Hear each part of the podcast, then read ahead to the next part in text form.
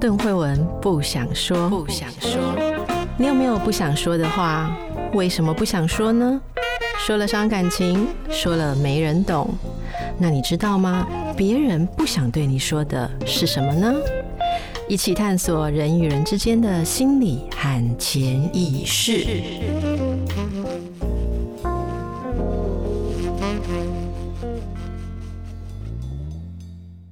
大家好，欢迎来到神话人生，我是邓慧文。大家好，我是叶伟忠。我们的赛姬要继续去找丘比特了。是我看到一些朋友他们的留言说，前面已经煎熬了这么久，为什么还没有看到丘比特？那我们让赛姬继续上路，因为接下来路还相当的漫长。我们在上一集结束的地方说到，三位女神不能说她们合体，但是她们就出现了天后赫拉，出现了谷物女神凯瑞斯，然后加上维纳斯。那接下来维纳斯她潜入了海中，因为她知道在道理上面说不过另外两个女神，另外两个妈妈。然后赛季在人间继续。在茫茫大地上面找她的丈夫，她先经过了一座神庙，那神庙里面并没有拜拜的人，而她看到神庙外面的地上布满了杂乱的庄稼跟农具，她就把这些东西一一归类收好。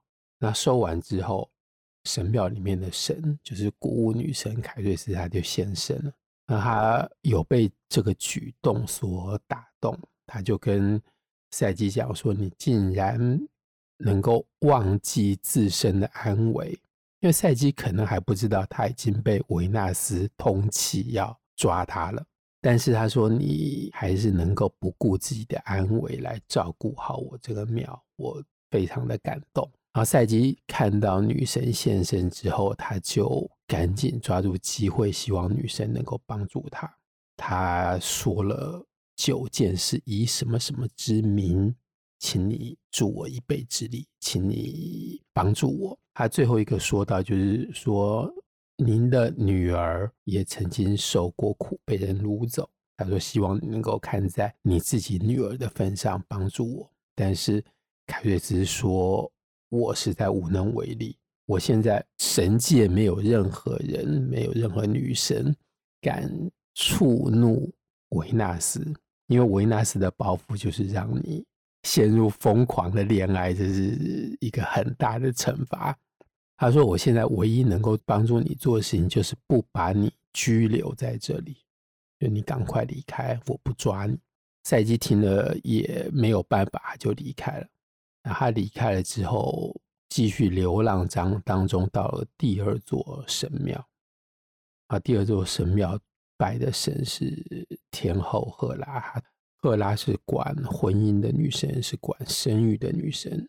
她自己作为妻子的身份，被丈夫抛下的妻子，她自己以一个做了怀孕的妈妈的身份来祈求天后赫拉帮助她，但是赫拉说了一样的理由，然后赫拉只能跟她讲说，她不能够违反天界的这些。律法收容一个罪犯潜逃的奴隶哦，奴隶，嗯，奴隶，因为在法律上面，他等于是有罪，因为就是你身为一个奴隶，然后逃开主人的管辖范围，然后他说他不能够做这件事情。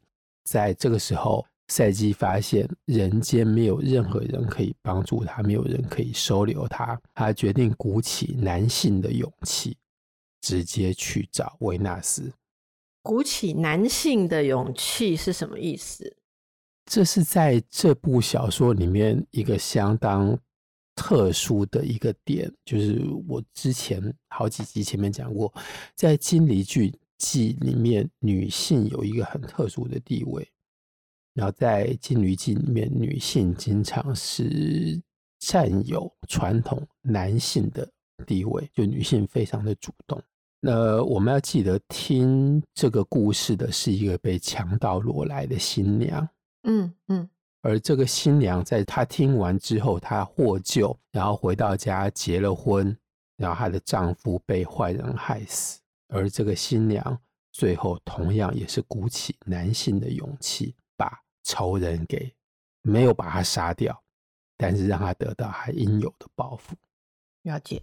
那在这边，同样赛季觉得，如果人间容不下我，我就直接去找问题的根源那里。所以他就直接想办法去找维纳斯。但、嗯、在故事里面有一个算是打趣的点，就是在这边维纳斯坐着他的金马车到天上去跟宙斯借荷米斯，因为荷米斯是讯息的神，所以他请赫米斯在人间公布，然后赫米斯就在公告全人类说。赛姬是维纳斯他们家逃亡的奴隶，然后大家都不能够窝藏他。然后谁要是能够告诉我们赛姬的下落，然后抓到他的话，这就等于是在悬赏。他所获得的奖励是维纳斯可以的七个香吻，维纳斯可以亲他七下，甚至于还会再加一记舌吻。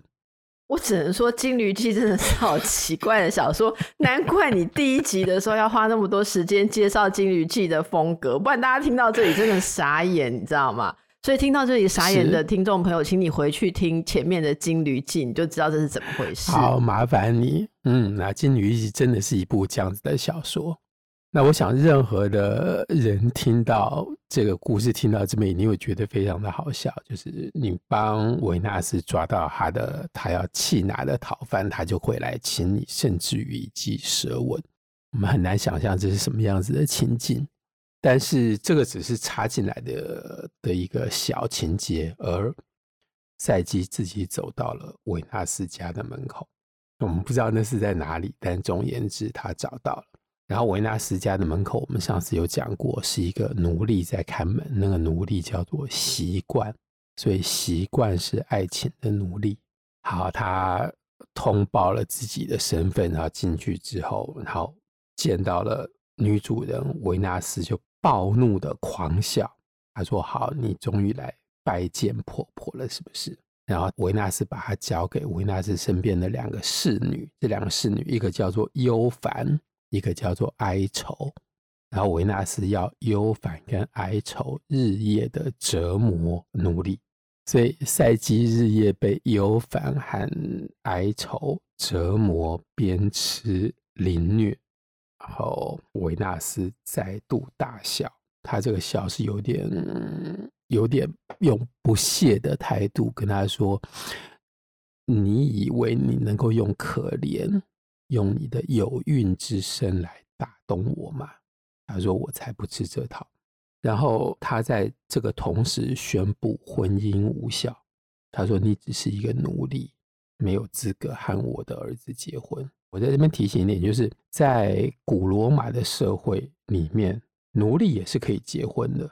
用我们今天的观点来看，但是呢没有任何的法律的婚姻的保障。因为奴隶只是主人的财产的一部分，所以那个没有任何的法律上面的婚姻的保护的效力，那只是主人把另外一个奴隶许配给你，但你们俩生出来的小孩还是奴隶，还是主人的财产的一部分。那在维纳斯把赛姬判定为奴隶的同时，这个婚姻就失效了。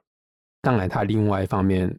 维纳斯说：“我自己还是花样年华的我，竟然已经要当阿嬷，然后我的孙子会是一个小杂种。”对，他越说越生气，之后他就从自己的位置上面跳下来，亲手殴打赛姬。然后这也是一个很夸张的场面。他打完了赛姬之后呢，随手就抓起一把一把的谷物丢到地上，然后再把这些谷物混作。一大堆命令，赛姬根据这些不同的谷物分类分好，来证明它是一个有能力的奴隶。而这个谷物，我在这边讲一下，他们一共有七种，他们分别是大麦、小麦、粟米、罂粟子、鹰嘴豆跟绿豆，还有蚕豆。在超市的话，这个会叫做七谷米，然后每一个谷物后面要标明来源，例如哪里来自于美国，哪里来自于澳洲，嗯嗯、对，通通都要把它标起来，就叫七谷米，这样、嗯、是不错的组合。好，七谷米丢在地上之后，赛季要把它这七样再重新分开。做完这件事，丢下这个赛季的考验，这个试炼之后，维纳斯就离开了。那我们接下来看到赛姬寻找丘比特的故事的后半部这一部分，就是赛姬要经历四个历练。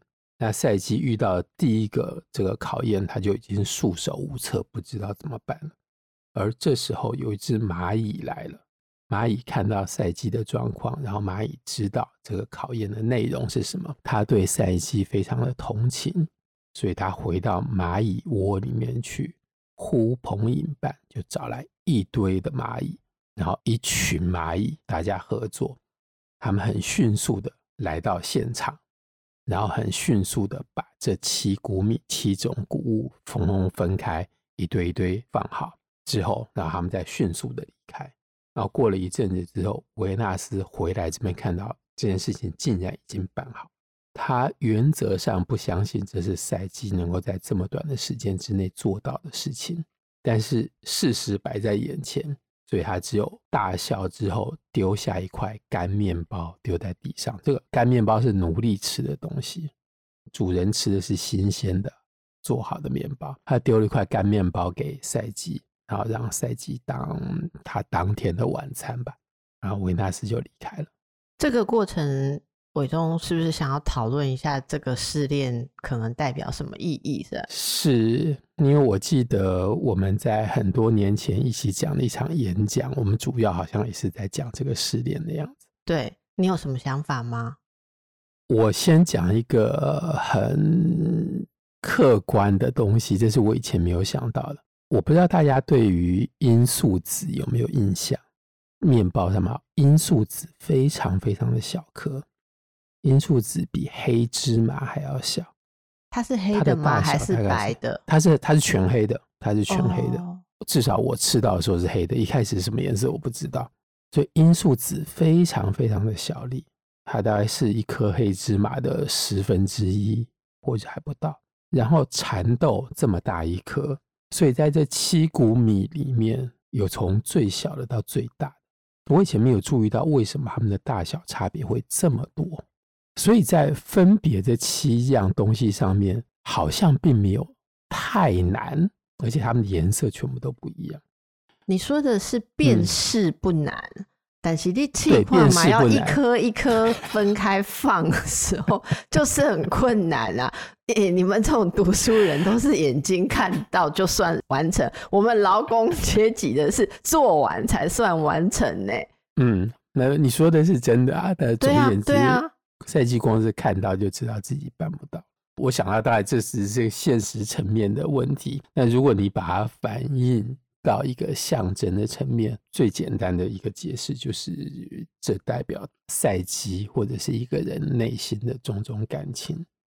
我其实觉得这里蛮有趣的，我可能不会一下子就进到它是七种感情啦。哎、欸，刚好七情，对不对？我们说情绪有七情，我我本来想要说七情六欲。嗯，对。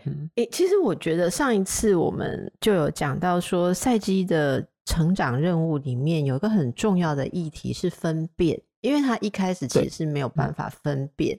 例如说，她的丈夫给了她那样的指令，作为妻子竟然不能看你的丈夫这个东西，你接受，该接受还是不该接受？这里面有一个判断的困难。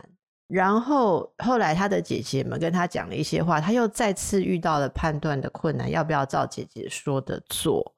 哦，然后他看到了丘比特之后，他可能爱上了他，或者说看到他的俊美的面庞，然后受到他很深的吸引。这时候他还是需要一个判断，还是需要一个辨识，嗯、就是说，所以这样的一个人，我如此的受他就是 overwhelm，就是被他吸引，但是我想要怎么样？然后他这样就离我而去，我要怎么样？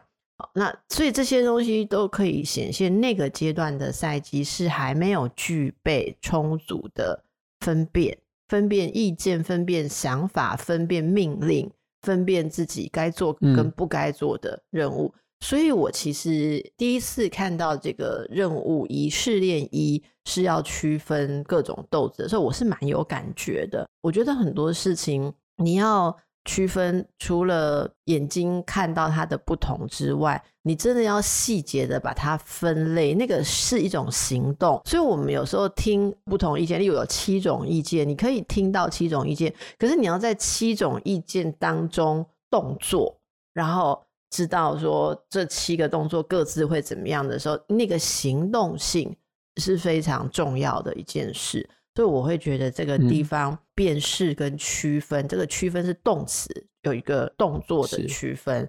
我我认为这是我对第一阶段的能力的想法。那我倒是想要问伟忠，因为他在这个第一个试炼之前有到各个神庙，他第一个去的是谷物女神的神庙，对，所以我觉得有没有某种可能是他其实，在谷物女神那里有表现出他对庄稼或农具的某种敬意。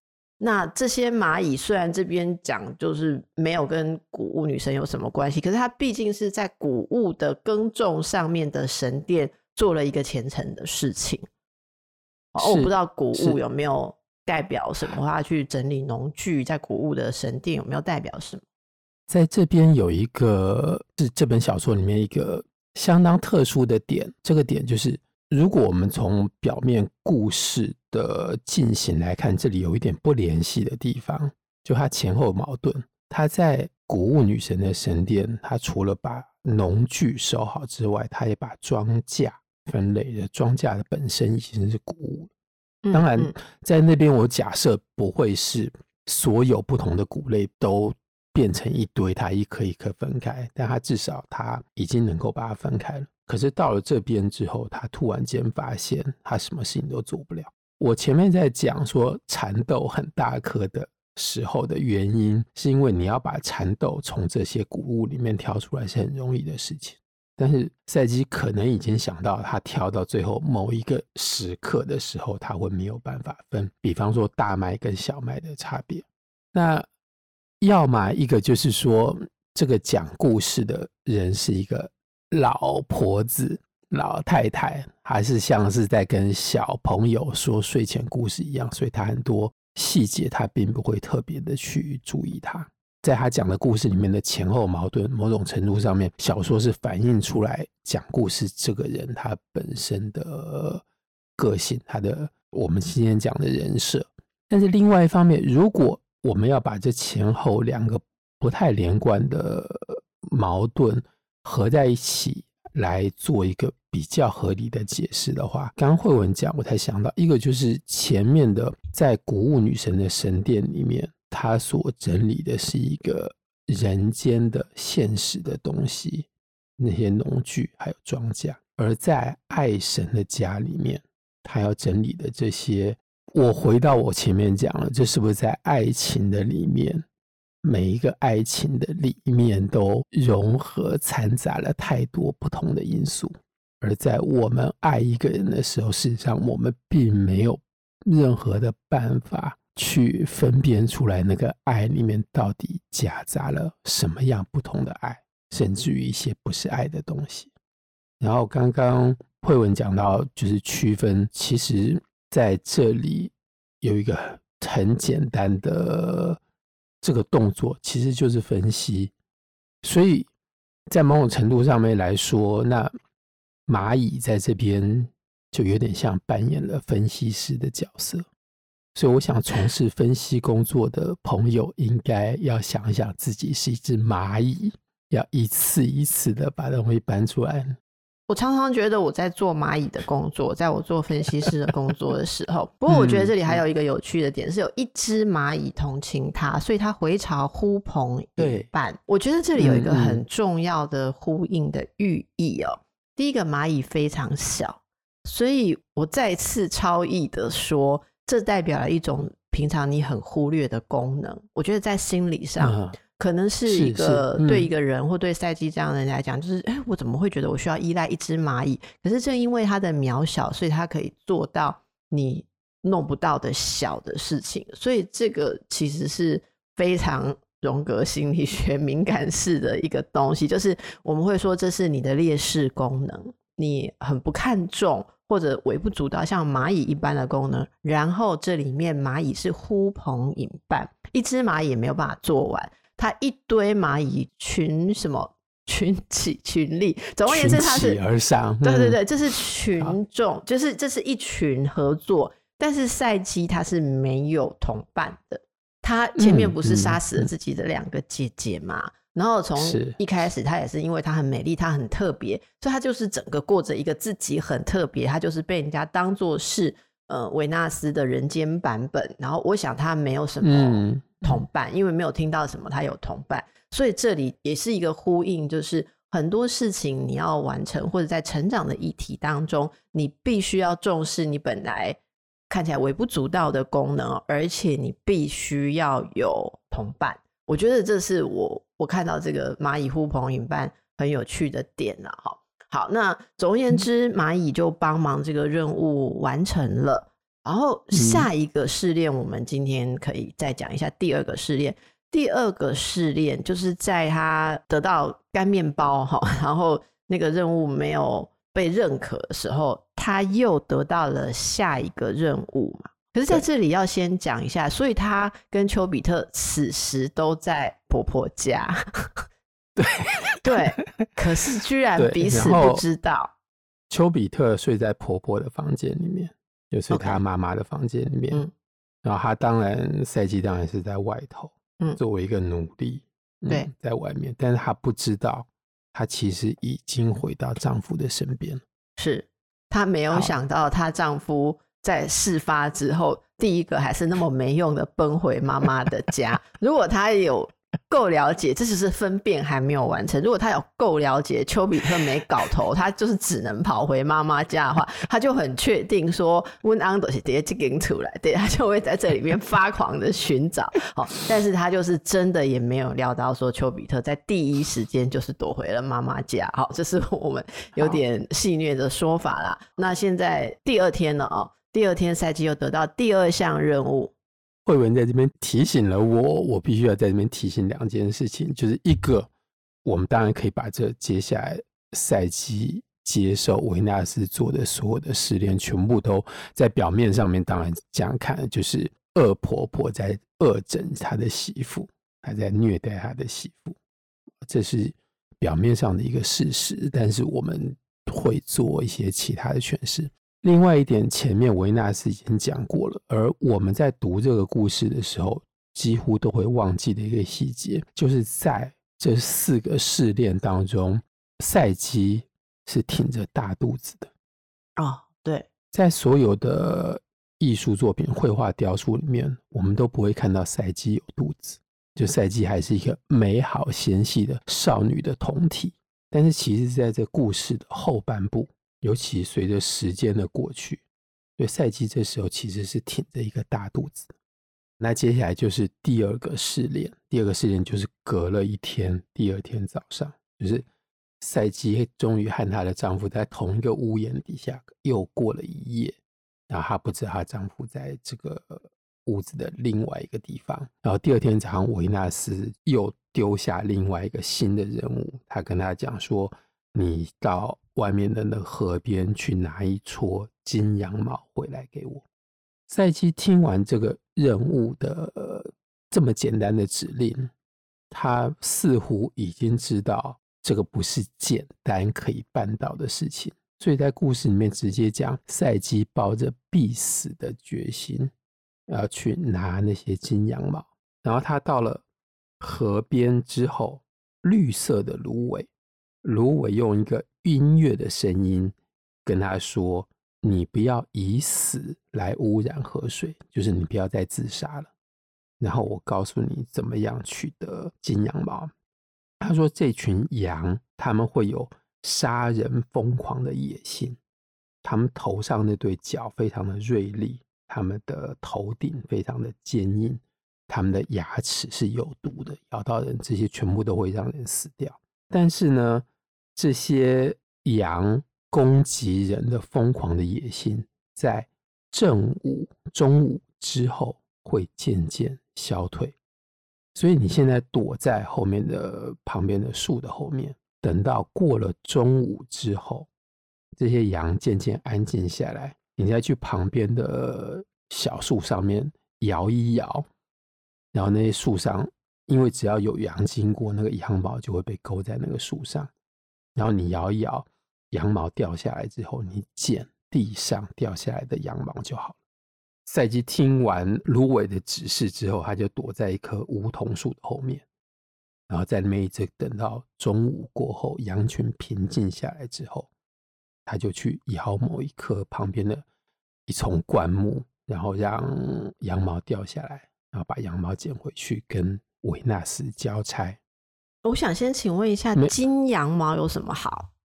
金羊毛有什么好？应该是它的特别吧。在这边的特别是那个羊会杀掉你，所以你没有办法力夺羊毛，你没有办法直接从羊的身上。照理来说，羊是最温驯的动物，你去它身上抓一撮毛就好了。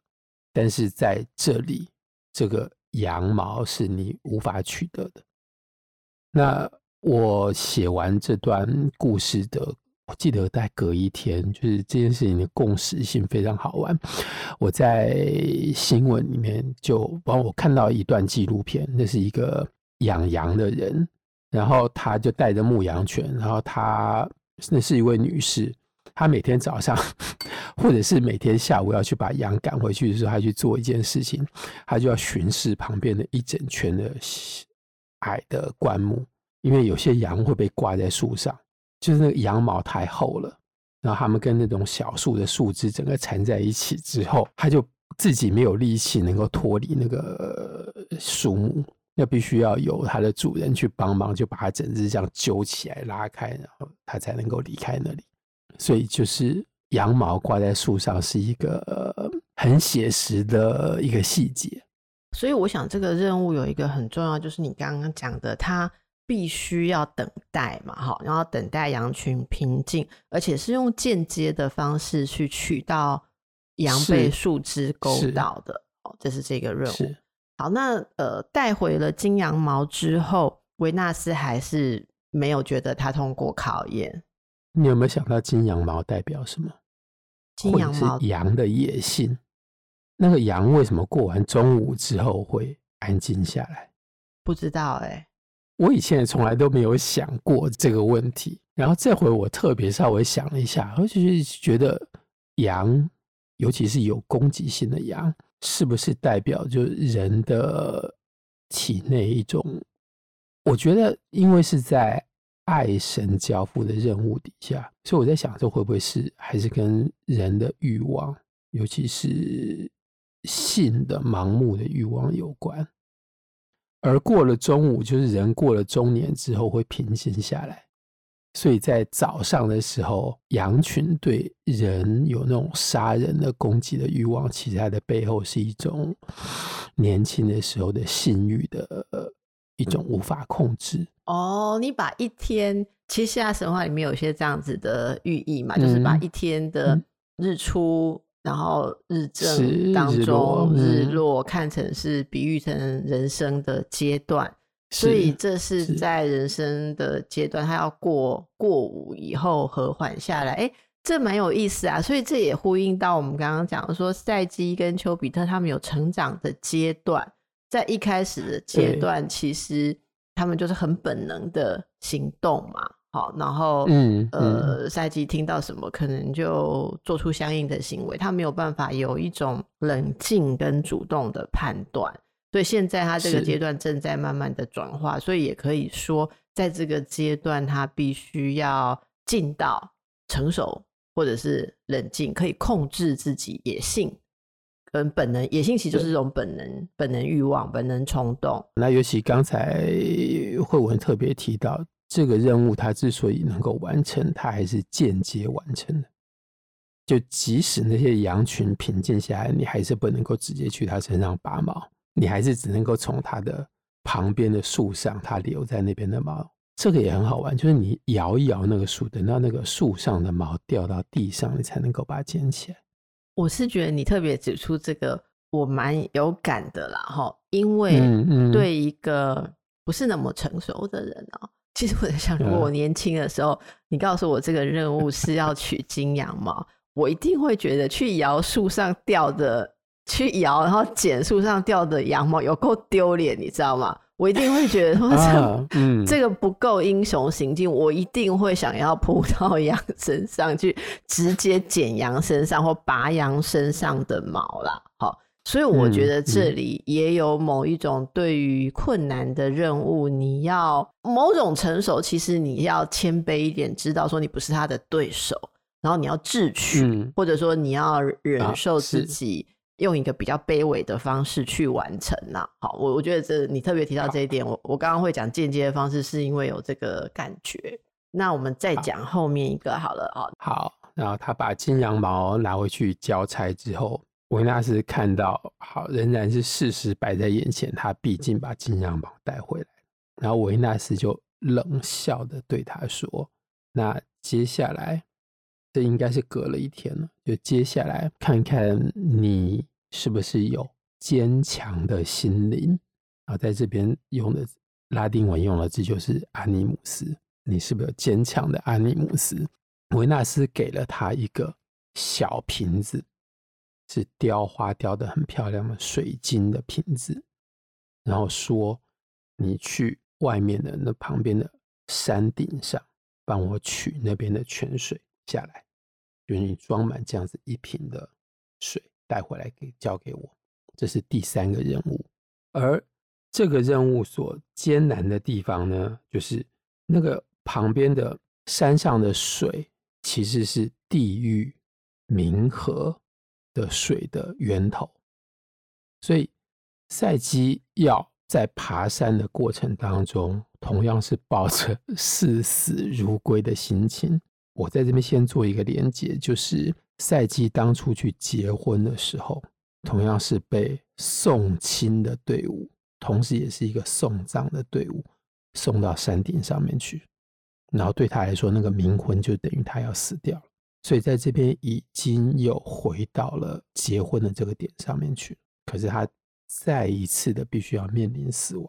这个冥河的水的源头。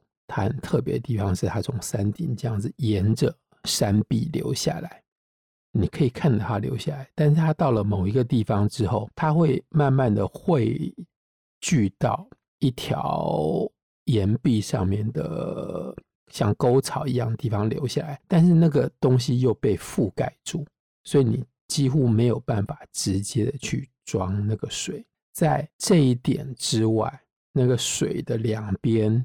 还各有一头龙在守护着那个水。在此之外，那个水不是只有水深，那个水会说话。所以，如果有人要去拿那个水的话，那个水会说话，发出警告，然后那个龙就会来攻击要来拿水的人。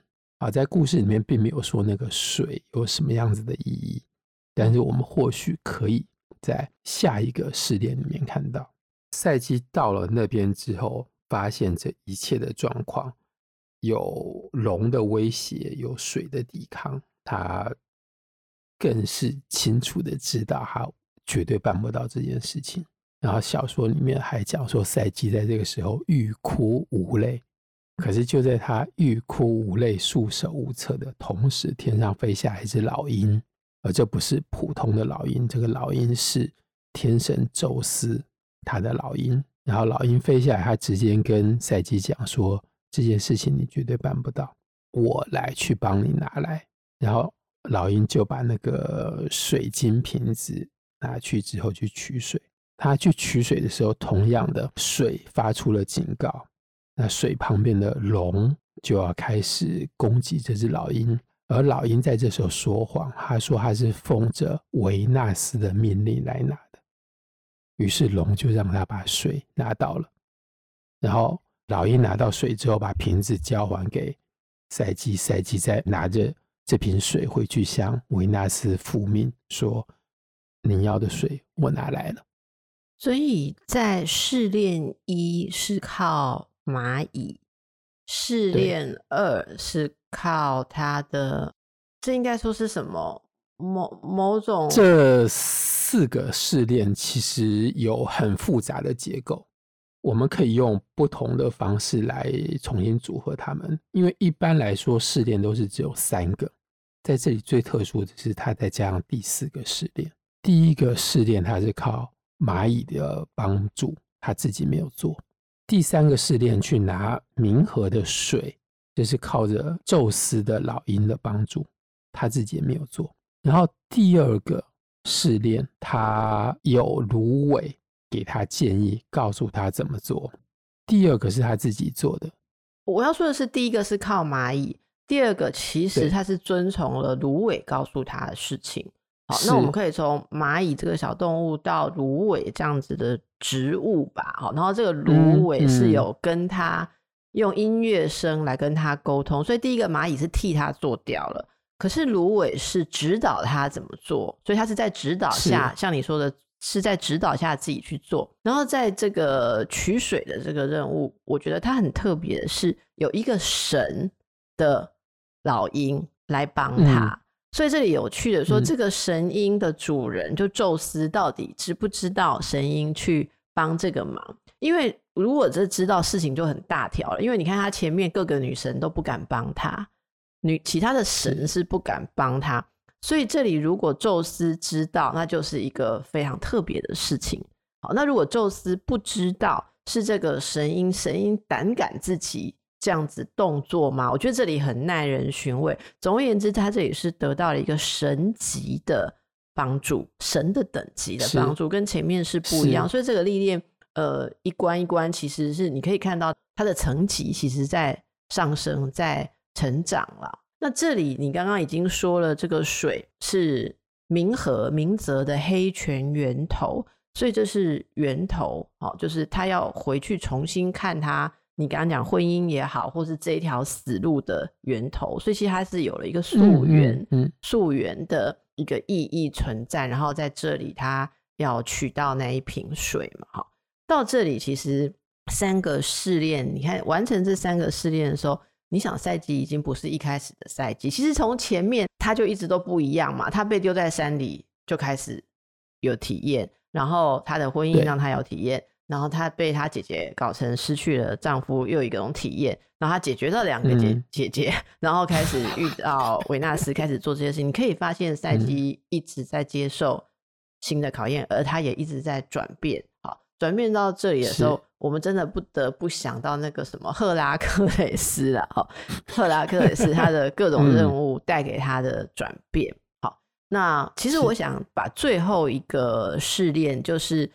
这大家就知道，就是维纳斯叫他去找那个波西芬尼，普西芬尼要他的驻颜霜，可以这样说吗？嗯，没错。好，因为这是大家喜欢这个故事最喜欢，因为最有认同。因为我们很少在分七股，然后大家也不会去河里取水，好，更不会去取羊的毛。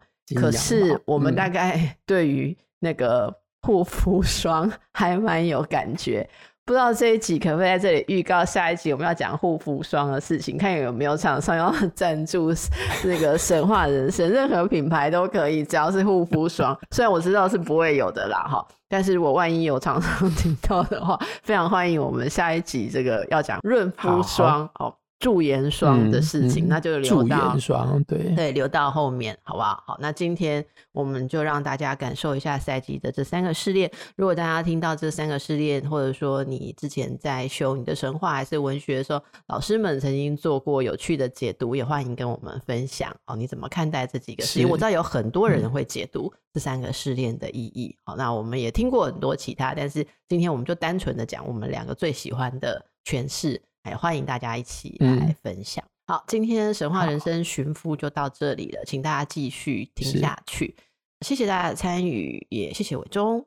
好，谢谢大家，谢谢慧文，嗯，拜拜，下次见，拜拜。